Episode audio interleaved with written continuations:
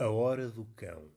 É uma expressão, hoje não sei se continua a ser utilizada, mas é oriunda do Japão, ali por volta do século XI, XII, XIII, e que designa o período que vai das 7 da tarde às 9 da tarde, ou 9 da noite, se quiserem. Esse período era designado a hora do cão.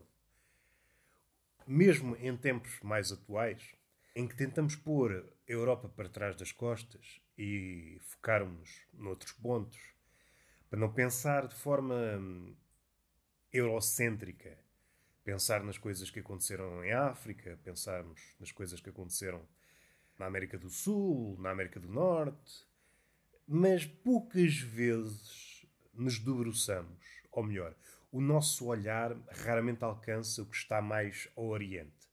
Seja na Índia, e na Índia estou a pensar nas eternas disputas, nas eternas guerras entre muçulmanos e hindus, mais recentemente, já com um belo par de anos, Gandhi foi uma espécie de Mandela nesse assunto, tentou sanar e conseguiu durante algum tempo. Tentou que essa relação tensa entre os hindus e os muçulmanos abrandasse.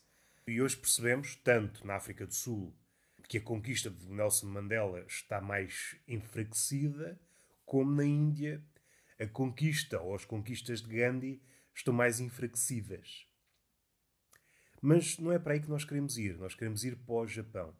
Estava apenas a dar esta ideia de que o nosso olhar, quando tentamos, quando tentamos empregar uma visão que não seja a eurocêntrica, esquecemos, por exemplo, do Japão, da China, da Índia e, sei lá, da Birmânia, tocando no Japão. O Japão tem uma história muito turbulenta, muito turbulenta.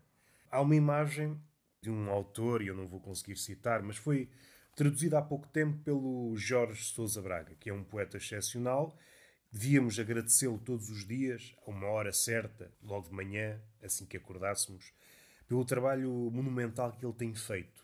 Trazido para a nossa língua vários textos importantes, alguns mais, como direi, mais marginais, mas quanto a mim, essenciais.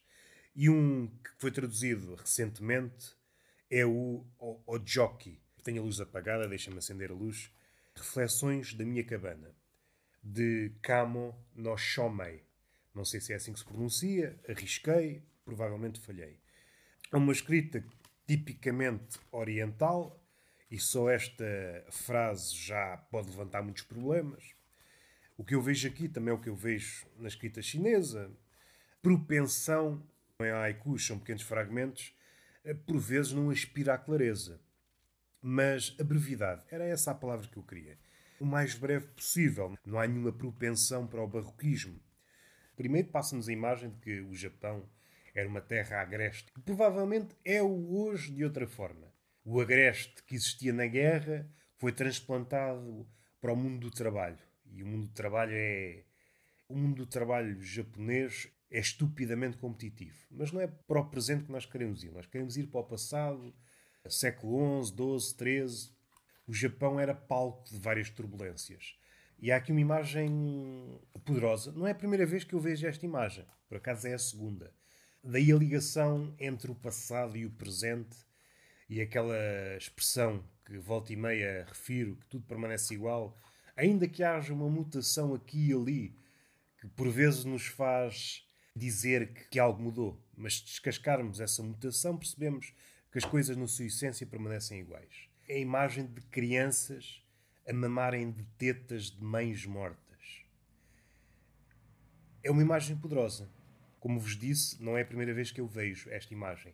A primeira vez que eu vi esta imagem que me comoveu, é uma imagem poderosíssima, até porque vi a imagem aqui, aqui é em texto, mas comoveu-me igualmente, foi quando a questão na Síria explodiu. E lembro-me de ver um documentário onde havia essa imagem e uma mãe. Ou foi contada essa imagem, já não sei precisar. Mas a imagem que foi descrita foi exatamente essa. Uma criança que foi encontrada a mamar já de um cadáver. Outra imagem, também no Campeonato da Morte. A morte tem sempre esse poder de criar imagens poderosas. Fomes, pestes, guerras.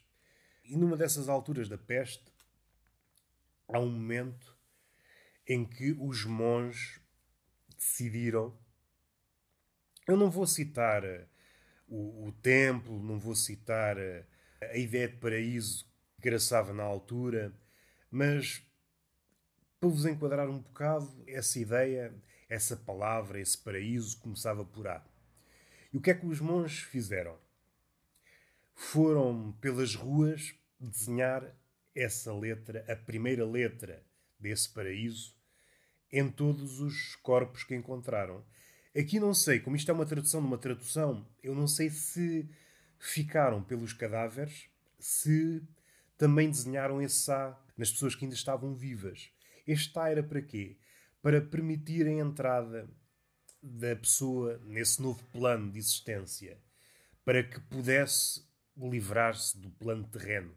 Tentar imaginar vários monges pelas ruas à procura de cadáveres ou de sobreviventes e essas pessoas ficarem com um A na cabeça.